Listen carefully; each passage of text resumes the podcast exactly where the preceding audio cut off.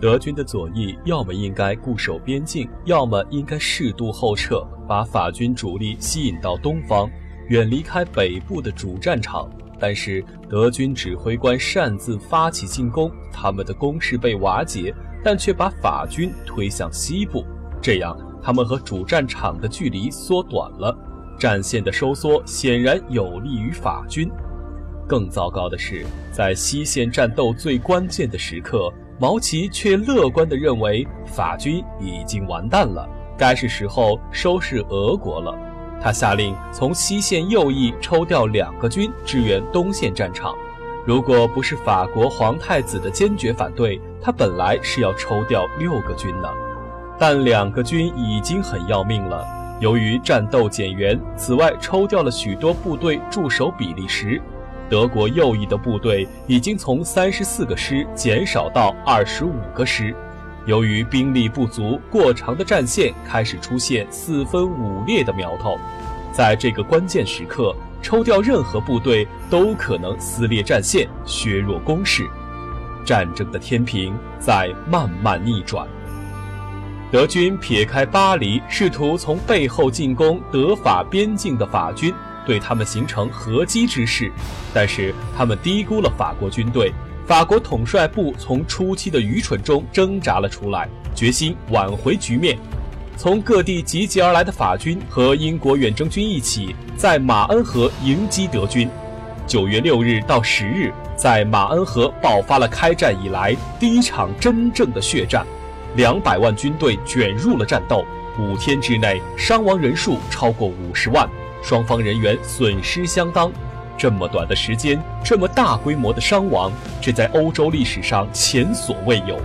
战争局势一度非常危急，但是法军付出了惊人的努力，又获得了许多偶然的运气，终于将德国军队赶出马恩河，法国被拯救了。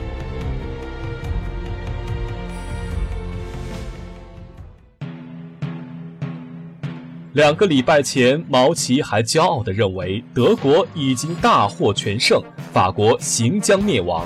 但马恩河战役结束的第二天，他的心里已经崩溃，像一只受惊的老母鸡一样张皇失措。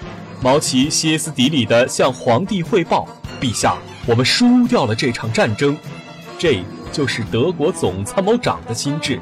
他激动地病倒了，然后被解除了总参谋长的职务。马恩河战役是第一次世界大战中最重要的事件，在他之前，法国还没有建立稳定的战线，德国还有可能摧毁法军。圣诞节前结束这场世界大战，看上去几乎要变成现实。但是马恩河战役粉碎了这个梦想，至此，史里芬计划完全失败。但德国并没有失败，德军的状况固然很糟糕，后勤也濒临崩溃，但英法联军也已经精疲力尽。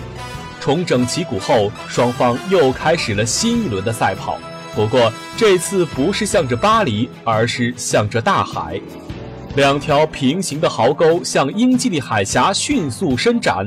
到了十一月，旗线彻底稳定了下来。带刺的铁丝网、壕沟、机关枪贯穿整个法国北部。未来的四年内，这条战线像铜墙铁壁一样万难突破，哪怕牺牲几十万士兵，也不过将它在某些地段推动几十公里。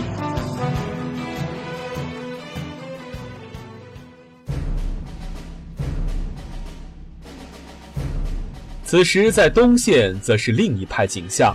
这里领土开阔，很难建立稳定的战线。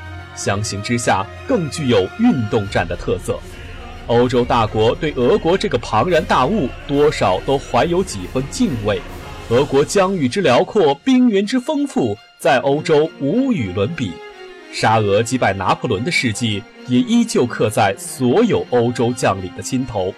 德国人将沙俄军队尊称为“欧洲压路机”。这个亚路基虽然在克里米亚日俄战争中两次失守，但大家还是忍不住害怕它。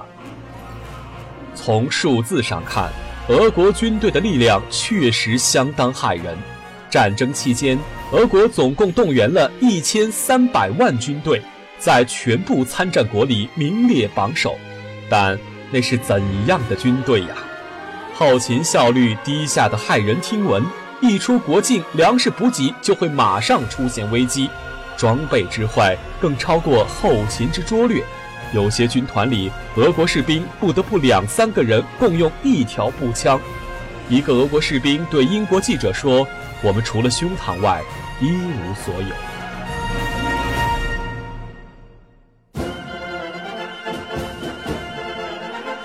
哥萨克骑兵则已经堕落得跟土匪相差无几，指挥官的素质则和士兵的装备一样低劣，似乎是在三个人合用一个脑子。在第二军团里，参谋们没有地图，只有罗盘。有些手拿罗盘做参谋的优秀人士里，有一位不过是个巧克力糖厂的小职员。他之所以能做参谋，就是因为他会画漫画。就是这样的人聚在一起，凑合着给军团做参谋。很快，这台巨大的压路机就将显出原形。开战伊始，德国人把绝大部分兵力投入了西线，在东线只部署了一个军团，约二十万人。德国原来以为俄国行动迟缓，总要用六七个礼拜来集结军队，所以暂时不用担心。但是他们低估了俄国人的鲁莽精神。这些东方的好汉并不像德国人那么谨小慎微，他们可管不了这么多，而是一往无前，直奔灭亡。开战两个礼拜后，一支俄国军团已经跌跌撞撞地冲入德国的东普鲁士。全然不管后勤是否已经准备就绪。四天后，另一个俄国军团也开了进来。这两个军团总数超过德国军队的一倍，但他们半饥半饱，精神高度紧张，对敌人的情况更是一无所知。而且两个军团司令互相憎恨，随时盼着对方倒霉。德国人被俄国军队吓坏了，指挥官随时准备放弃东普鲁士。但是皇帝和毛奇都坚决反对，他们委派兴登堡和鲁登道夫接管东普鲁士德军，应战俄国。俄军初期取得了不少的胜利，凭借数量优势将德军打得狼狈逃窜。但是很快，俄军开始举动失常。鲁登道夫惊奇地发现，这俄国军团彼此之间似乎毫无联系。像两个瞎子一样渐行渐远，他马上决定集中兵力对付其中一个军团。这个倒霉军团的指挥官是萨姆索洛夫，他是一个友善和单纯的人。可惜，友善和单纯在作战中毫无用处。萨姆索洛夫也觉察到了危险，要求暂停前进。但俄国总参谋长以蠢材所特有的乐观精神下令。不要再扮演懦夫的角色，继续进攻。萨姆索洛夫果然没有当懦夫，他精神抖擞地将部队带到德国人的伏击圈中。接下来是坦能堡大屠杀，十五万俄军只有一万人逃出虎口。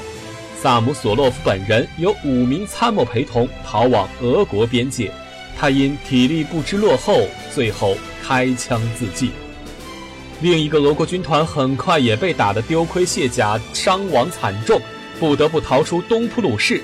鲁登道夫和辛登堡成了德国的民族英雄。此后，俄国军队再也没能够侵入德国领土。